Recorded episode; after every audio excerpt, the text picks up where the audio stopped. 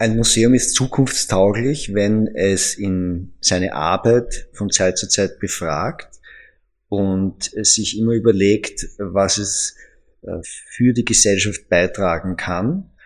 Also spannende Themen macht sowieso, aber auch ähm, wie es zum Diskurs in der Gesellschaft beitragen kann, aber auch wie es Menschen herausfordern kann. Klimaschutz? Äh, ganz schön kompliziert. Das ändert sich jetzt. Wir widmen uns der größten Herausforderung unserer Zeit. Werde mit Klimadialog zum Klimaschutzprofi. Lösungen und Hintergründe der Klimakrise werden endlich verständlicher.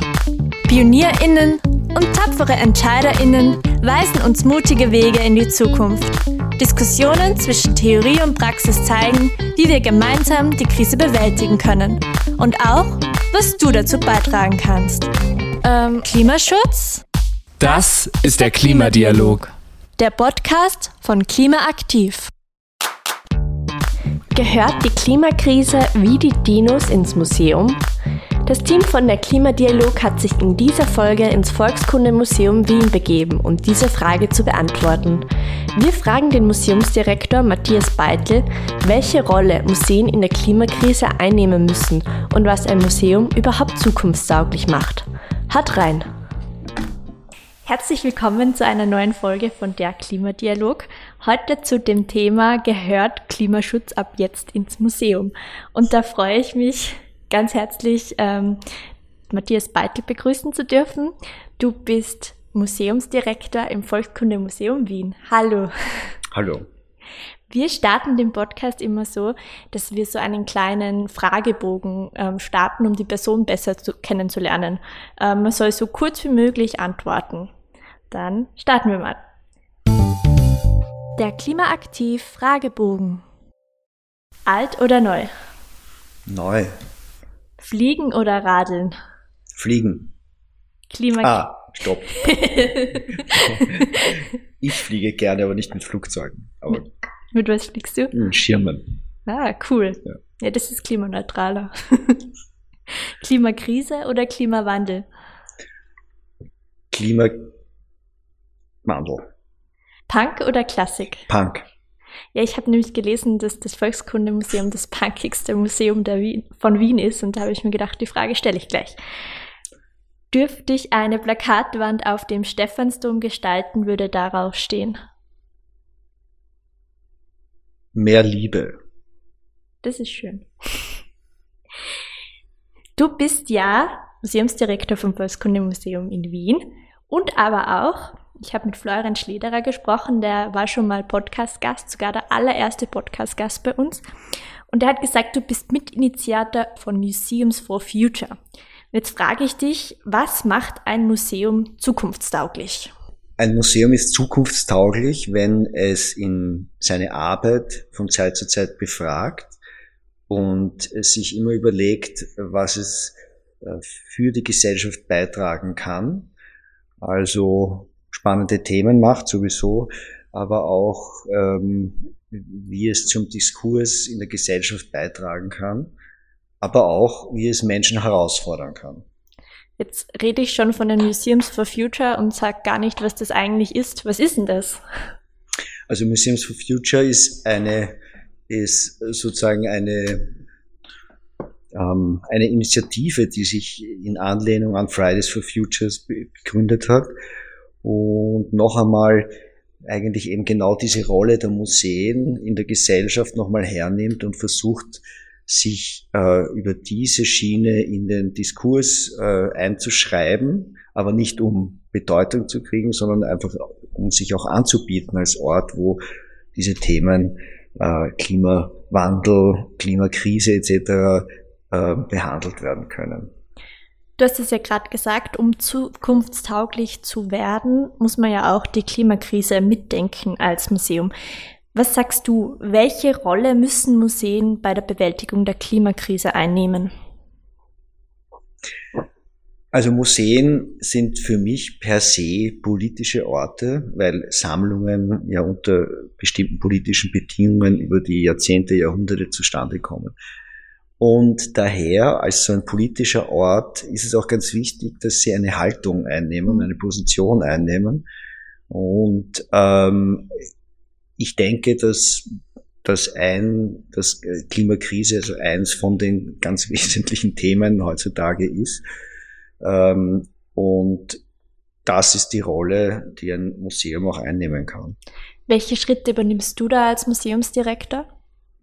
Als Museumsdirektor kann man seine Mitarbeiterinnen und seine Kolleginnen dazu animieren, ähm, in diese Richtung zu denken, zu arbeiten. Man kann äh, auch den Freiraum natürlich geben, den Möglichkeitsraum, dass äh, Menschen aus dem Museum zu Demonstrationen geben können, sich in anderen Dingen beteiligen können, in anderen Veranstaltungen, in Workshops oder sonstigen Projekten, dass sie äh, den Raum haben, um sich zu schauen, was denn da alles los ist und wo man sich einbringen kann.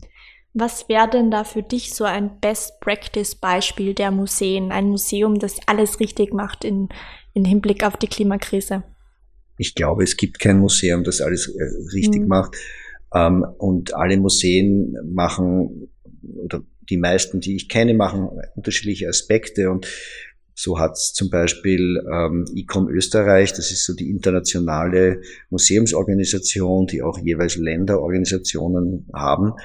Ähm, die haben dann ein Projekt gemacht, dass äh, Museen sich entlang der 17 SDGs äh, überlegen, ähm, ein Projekt, eine Ausstellung sonst was zu machen. Das ist eine super Initiative, die von verschiedenen Museen eben dann auch getragen wird. Andere ähm, überlegen sich, ähm, wie man zum Beispiel Museumsdepots klimaneutral mhm. ähm, umorganisieren könnte. Und das hat auch sehr viel Auswirkungen so in Richtung Konservierungsmaßnahmen, also dass es nicht mehr darum geht, immer eine Temperatur zu halten, sondern es geht darum, dass man das Klima innerhalb der Räume reguliert hält und so weiter. Und dahinter stehen eben ein beträchtlicher Energieaufwand oder eben nicht. Es ist ja jetzt schon so, man merkt es bei der Corona-Krise, über Wissenschaft zu sprechen, das wird ja immer wichtiger. Und ähm, wie spricht man jetzt über Wissenschaft, um so viele Menschen wie möglich zu erreichen? Ich meine, da haben Museen ja auch eine große Rolle oder spielen eine große Rolle dabei. Über Wissenschaft zu sprechen ist, ist am besten über ähm, Inhalte zu sprechen. Und diese Inhalte, manche Menschen interessiert das, andere nicht. Aber die, die man vielleicht bekommt, dann auch nicht mit einer, ähm, mit einer suggerierten Wahrheit mhm. zu konfrontieren, sondern zu sagen, ähm, das ist eine Aussage und jetzt lasst uns drüber reden und dass die Menschen dann verstehen, dass, dass man eben über Themen in einen Diskurs geht und auch möglicherweise seine Meinungen verlässt oder etwas annimmt und dass man dadurch ähm, ähm, also ein besseres Gesprächsklima über schwierige Themen schafft. Und Museen haben da so einen Vorteil, weil sie irgendwie so als Safe Spaces gesehen werden. Das sind so Orte des Vertrauens. Ja, und da sitzen die Menschen, die alles wissen, ja, glaubt man. Ähm, aber auch die wissen nicht alles, aber sie bemühen sich, ähm, etwas darzustellen mit verschiedenen Aspekten, ähm, Vor- und Nachteilen, verschiedenen historischen Zugängen. Und ich glaube, diese, diese Offenheit schafft vielleicht das Vertrauen.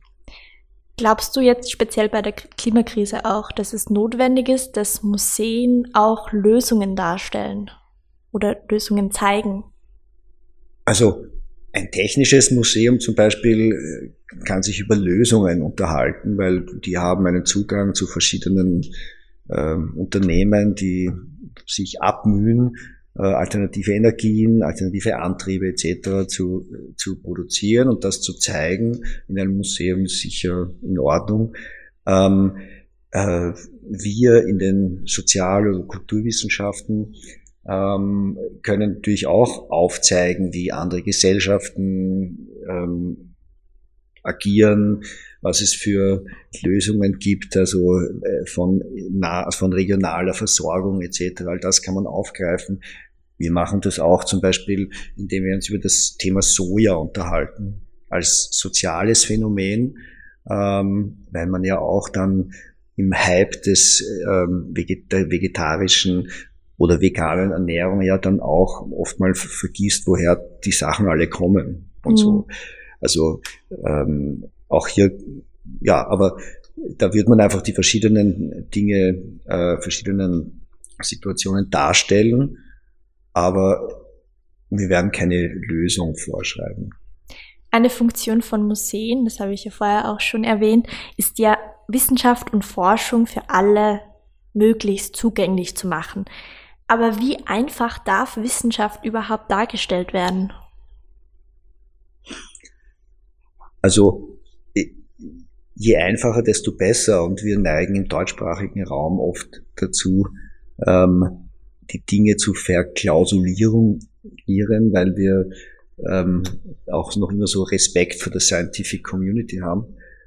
Ähm, aber in Ausstellungen oder Projekten oder sonst irgendwas, die also den Sukkus des Inhaltes in einen Raumtext oder einen Objekttext oder in eine verkürzte Aussage zu bekommen, das ist die hohe Kunst. Ähm, in möglichst wenigen Zeichen eine gut nachvollziehbare Aussage zu treffen, die man auch gerne liest und mitnimmt.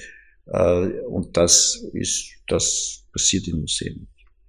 Ein Problem, das ja oft bei der Klimakrise ist, ist, dass Menschen oder einige Menschen zu Wissenschaftsfeindlichkeit neigen oder den Klimawandel leugnen. Ich glaube, der Anteil ist nicht so groß, aber es gibt diesen Anteil.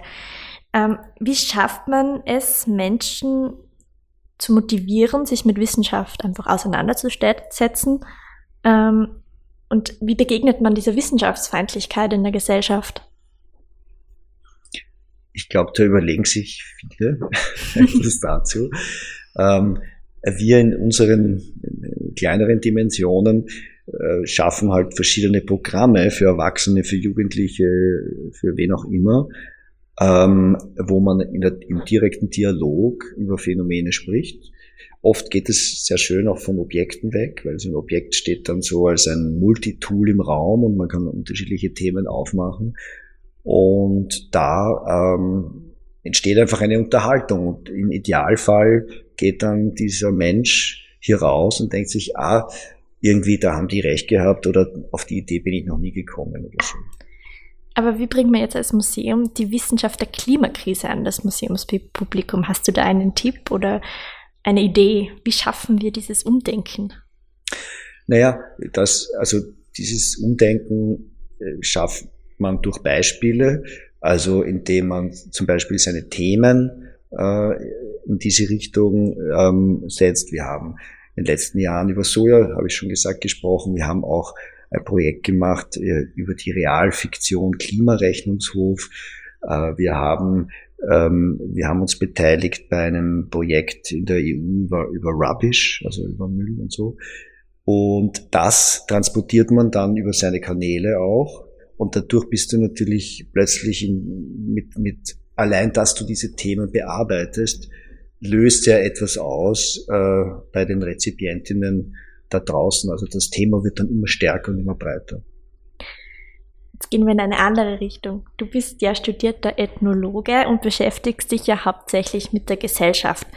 Die Klimakrise, die hat ja naturwissenschaftliche Ursachen. Also was hat denn jetzt diese naturwissenschaftliche Klimakrise mit uns, der Gesellschaft, zu tun? Naja, ich, ich, ich, ich würde fast nicht sagen, dass die Klimakrise eine Naturwissenschaft ist, sondern ein soziales Phänomen, das sind wir.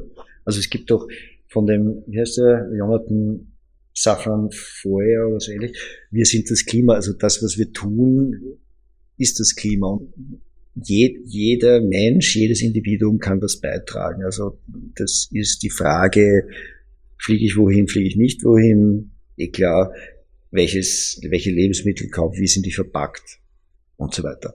Wenn ich sage, ich bin jetzt Fan von Superfood, überlege ich mir, ob ich Avocados esse, die von irgendwo herkommen, oder ob ich vielleicht Erbsenmole mache oder so. Mhm.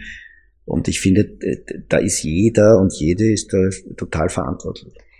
Aber ich finde, das Thema, das erscheint oft so weit weg und so, so nicht nah für viele Menschen. Ja. Warum ist das, glaubst du so?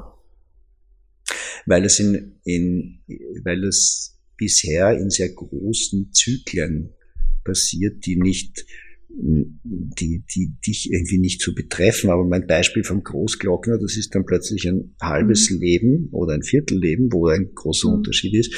Und ich finde auch, weil ich das heute gelesen habe, nicht, dass wegen der großen Trockenheit in der Steiermark die Bienen, da haben sie Sorge, dass sie nicht genug Nektar finden und so weiter. Und diese Berichte werden halt zunehmend unmittelbarer. Und das ist dann alles gar nicht mehr weit weg. Und ich glaube, dass dieses Erwachen zwar äh, vielleicht noch, vielleicht eben nicht plötzlich und ist, aber das sukzessive jeden Menschen packen will. Wie glaubst du, bringen wir das näher? Also, wenn ich jetzt äh, ein paar Jahre zurückschaue, die Awareness heutzutage ist eine völlig andere als vor fünf Jahren. Ja? Also das hat schon eine extreme Dynamik und ähm, und ähm, auf, also aufgrund, also dann generell die, die Dynamik auch in der Suche nach alternativen Energien. Also das sehe ich eigentlich positiv, dass da sehr viel passiert. Und ähm, ich glaube, dass das dann auch letztlich bis, bis in die einzelnen äh, Fasern einer Gesellschaft auch vordringt. Wir sitzen ja jetzt im Volkskundemuseum und Museen beschäftigen sich ja sehr oft mit der Vergangenheit.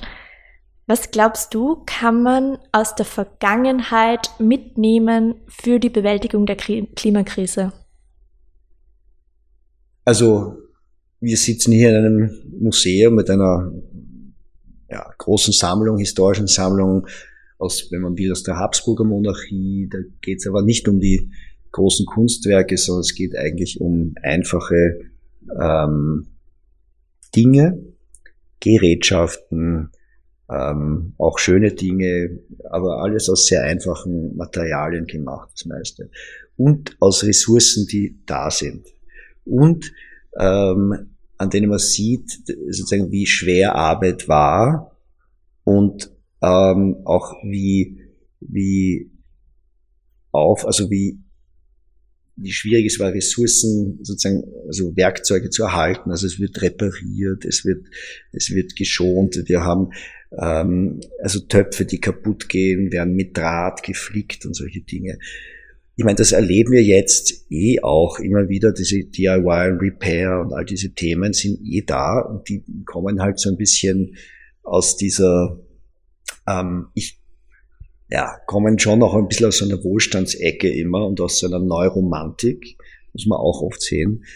Ähm, aber die, die, und das klingt vielleicht ein bisschen hart, aber es, wenn ich jetzt historisch schaue, wo wenig war, wo Ressourcen, wo noch keine Industrialisierung war, und wenn ich nach vorne schaue, dann muss man auch, ähm, wenn man in die Zukunft des Klimas schaut, auch über Verzicht reden. Und das höre ich selten. Und, ähm, und Verzicht ist etwas, was niemand gerne anspricht, mhm. weil das ganz, da ist ganz große Aufregung da, weil letztendlich will man doch immer den noch größeren mhm. Fernseher und so weiter. Aber Verzicht ist sicher ein Thema, äh, das man auch ansprechen muss. Aber glaubst du wirklich, dass man so viel verzichten muss? Naja, äh, Nein, es geht ja schon darum, dass wir einen, diesen Wohlstand, den wir Gott sei Dank mhm. hier und nicht überall erreicht haben, dass man den schon erhalten möchte. Aber es geht um, es geht um Umstellung in, in manchen Lebensabläufen auch, ja. Und äh, dass man vielleicht nicht ganz schnell von A nach B kommt und mhm. dass man halt nicht ganz schnell äh, übers Wochenende irgendwo hinfliegt und so weiter. Das ist für viele Menschen auch schon Verzicht. Mhm. Ja. Ich glaube, ein Beispiel, was ich da immer im Kopf habe, ist die Umstellung zum Beispiel vom Auto aufs Fahrrad, ähm, wo man sich dann schon denkt, man gewinnt dafür total viele, viel. Also man ist draußen, ähm, idealerweise gibt es dann gar nicht so viele Autos auf der Straße, heißt es ist auch angenehm und entspannter zu fahren. Und da gibt es ja sehr, sehr viele Dinge im Klimaschutz, die auf die lange Sicht betrachtet eigentlich nicht Verzicht sind, sondern ein Gewinn des Lebensstandards eigentlich. stimme ich total zu. Ähm, aber ähm, die, die Allverfügbarkeit von allem mhm. ist, ist sozusagen auch ein, eine Realität. Und manche Menschen können schon jetzt damit umgehen, dass sie sozusagen eigentlich eine neue Freiheit mhm. gewinnen, weil sie plötzlich mit dem Rad fahren und so weiter. Und dann gibt's aber schon auch noch die Frage, ähm, die mich so treibt, wer, wer, wer kann sich, also sozusagen, wer, wer kann sich die, wer kann sich den Klimaschutz, um es kurz zu sagen, den Klimaschutz auch leisten. Das mhm. heißt, die Frage der, der nach, des nachhaltigen Denkens beginnt bei mir schon da, ob die Menschen auch ein gutes Einkommen haben, dass sie überhaupt sich, dass sie überhaupt die Wahlmöglichkeit mhm. haben. Ähm, also das Thema Fair Pay und so weiter und so fort. Also ähm, weil sonst hat man auch Menschen, die sagen, ich kann, halt nur, ich weiß nicht, fünf Euro für irgendwas mhm. ausgeben. Da kann ich mir nicht überlegen, dass ich etwas um mhm. 10 Euro kaufe, weil das kommt von nebenan oder so mhm. ähnlich. Also ich, das schwirrt alles ein bisschen und ich finde, man muss da sozusagen sehr stark auch so in die Gesellschaft hineinspüren und hineinarbeiten, dass man eben da auch bessere Bedingungen schafft.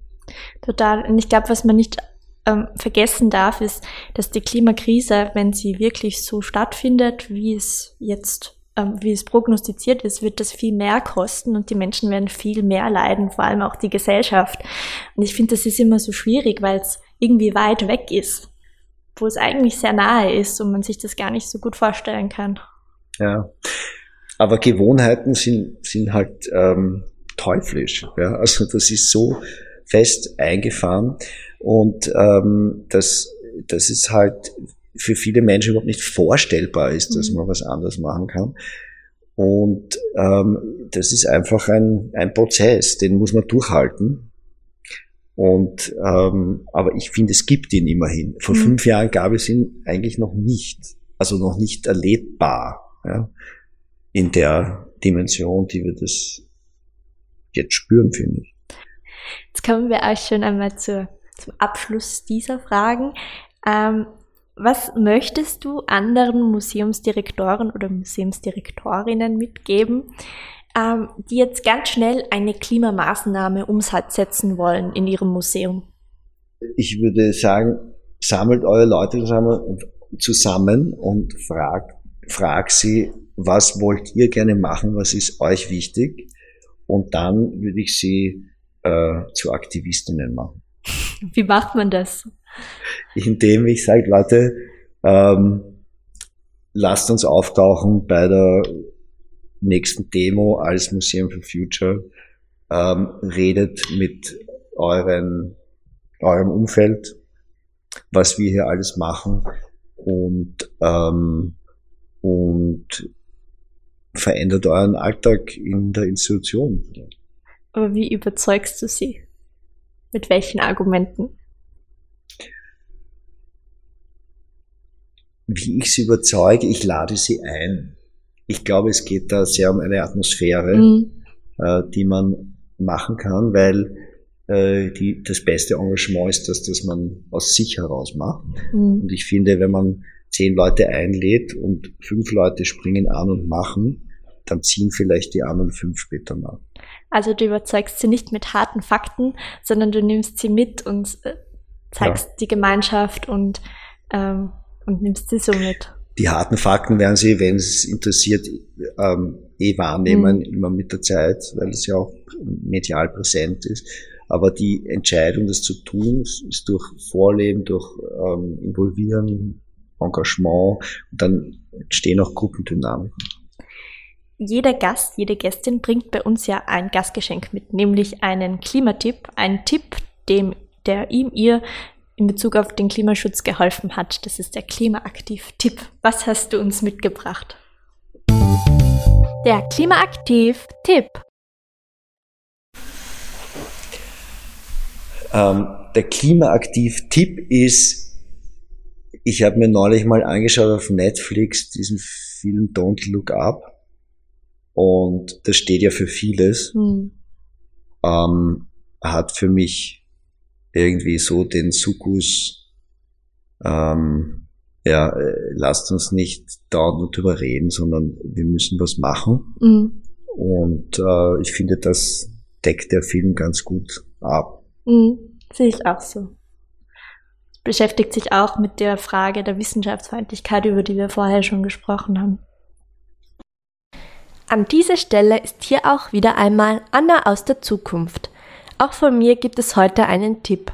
Am 20. Mai findet auch dieses Jahr die lange Nacht der Forschung mit über 280 Ausstellungsorten in ganz Österreich statt. Warum hingehen, fragt ihr euch. Mit über 2500 Stationen, Führungen, Workshops, Vorträgen, Live-Präsentationen und Experimenten zum Zuschauen bietet die lange Nacht der Forschung für alle etwas. Auch das Thema Klimaschutz kommt nicht zu kurz. Das Klimaschutzministerium ist auch bei einigen Stationen vertreten. Ein Highlight ist zum Beispiel das Fahrradkino im Helmut Zilk Park in Wien. Der Strom für die Filmverführung wird fernab von jeder Steckdose mit Hilfe von Stromgeneratorrädern erzeugt. Außerdem könnt ihr bei der Aktion Living Books Menschen, die im Klimaschutz arbeiten, wie Bücher ausborgen und zu allen Themen befragen, die euch interessieren. Für weitere Infos, auch zu anderen Ausstellungen zum Klimathema, klickt bitte gerne auf die Links in den Show Notes. Weiter geht's im Podcast. Gut, dann kommen wir zur Abschlussfrage. Da stellt immer der vorherige Gast dem Gast jetzt eine Frage. Und ich stelle dir mal die Frage. Mhm. Und danach würde ich dich bitten, dem nächsten Gast, der nächsten Gästin eine Frage zu stellen. Mhm. Wie behältst du bei all den Krisen, die gerade so ähm, bei uns sind, einen kühlen Kopf? Das ist schwierig. Ich, ich behalte nämlich manchmal gar keinen kühlen Kopf, weil es hm. mich wirklich, also weil es mich an die Grenzen mhm. der Argumentierbarkeit äh, bringt und weil ich eigentlich damit konfrontiert bin, dass wenn wir uns über Museen oder andere Institutionen, mhm. die sozusagen in der Gesellschaft beitragen, dass über allem noch immer die Aggression das stärkste Argument ist und dass ich dann in dieser Situation selber aggressiv werde, mhm. ist einfach wirklich eine, es ist so, es macht mich so wütend, ja. dass das so eine redundante Schleife ist, dass es eben schwierig ist, einen kühlen Kopf zu behalten. Aber ähm, ich glaube, dass man diese Energien, diese negativen dann hernimmt und noch einmal überlegt, was kann ich nochmal beitragen in dem, was ich tue, egal, ist es im Museum, ist es im Theater oder sonst wo, und noch einmal äh, schärfer darüber nachdenkt, äh, diese, diese äh, Diskursbasis oder diesen Raum zu formen für Menschen. Das interessiert mich jetzt noch, aber wie gehst du dann mit der Aggression um, die du beschrieben hast? Wenn du das ganz konkret wissen willst, ich hatte jetzt irgendwie so eine Keynote da in Deutschland oben mhm. bei so einem Museumstag und da ging es darum, ähm, eigentlich war mein, mein ähm, äh, wie ist das, mein, meine kurze Inhaltsangabe war, ich will jetzt mal träumen, ja, also Museen und Gesellschaft, nachhaltig, divers, digital und so weiter. Und dann kam dieser Krieg daher. Und dann habe ich, ähm, dann habe ich meinen Anfang gemodelt und habe gesagt, no words, gibt mhm. keine Titel. Und dann habe ich wiederholt, über was ich hier eigentlich sprechen wollte. Dann habe ich das Time Magazine Cover, das gefakte und das Originale hergenommen mit dem Putin-Hitler. Äh, Kombination und mit dem Panzer, aber der Untertitel ist der gleiche geblieben. Um, ähm, when Putin destroyed the European Dreams. Und dann habe ich gesagt, ich kann jetzt hier nicht über Träume sprechen, sondern ich bin ähm, wütend aus den und den Gründen eben beschrieben und dann habe ich mir diesen Hashtag Fuck Putin hergeholt und habe den projiziert. Mhm. Ich hätte auch Stand with Ukraine oder irgend sowas machen können, aber in dem Fall musste ich es einfach rauslassen und es ist, das ist auch irgendwie heilsam, ja, mhm. weil dann ähm, auch ein paar Leute sehr happy waren, dass man das so raus. Man muss es einfach manchmal mhm. artikulieren. Und vielleicht ist es auch dem Herrn Biden passiert, ja, indem er sagt, dieser Mann kann nicht in, in Power äh, mhm. bleiben. Er hat vollkommen recht. Er ist, der ist, der ist sozusagen nicht mehr, hat er keine Legitimation mehr. Mhm. Ja, ist eigentlich für mich nicht verhandelbar. Und, ähm, und so baue ich das dann ab halt mhm. in solchen Momenten. Und dann ähm, schaut man halt, dass man helfen kann hier vor Ort und Leute aufnimmt oder so. Ja, danke. Welche Frage hast du denn an den nächsten Gast, die nächste Gästin? Naja, meine ist eigentlich eine sehr simple, nämlich was ist dein Superfood? Ein Superfood. Okay, das ist mal eine ungewöhnliche Frage, aber es wird sicher eine spannende Antwort. Ja. Über Essgewohnheiten vielleicht. ja, total. Gut, dann bedanke ich mich für das Gespräch. Gibt es noch etwas, was du den Zuhörern und Zuhörerinnen mitgeben möchtest?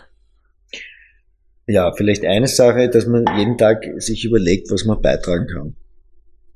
Hm, das ist ein guter Abschluss. Dann vielen Dank. Ja, bitte. Das war der Klimadialog, ein Podcast von Klimaaktiv, der Klimaschutzinitiative des Bundesministeriums für Klimaschutz, Umwelt, Energie, Mobilität, Innovation und Technologie.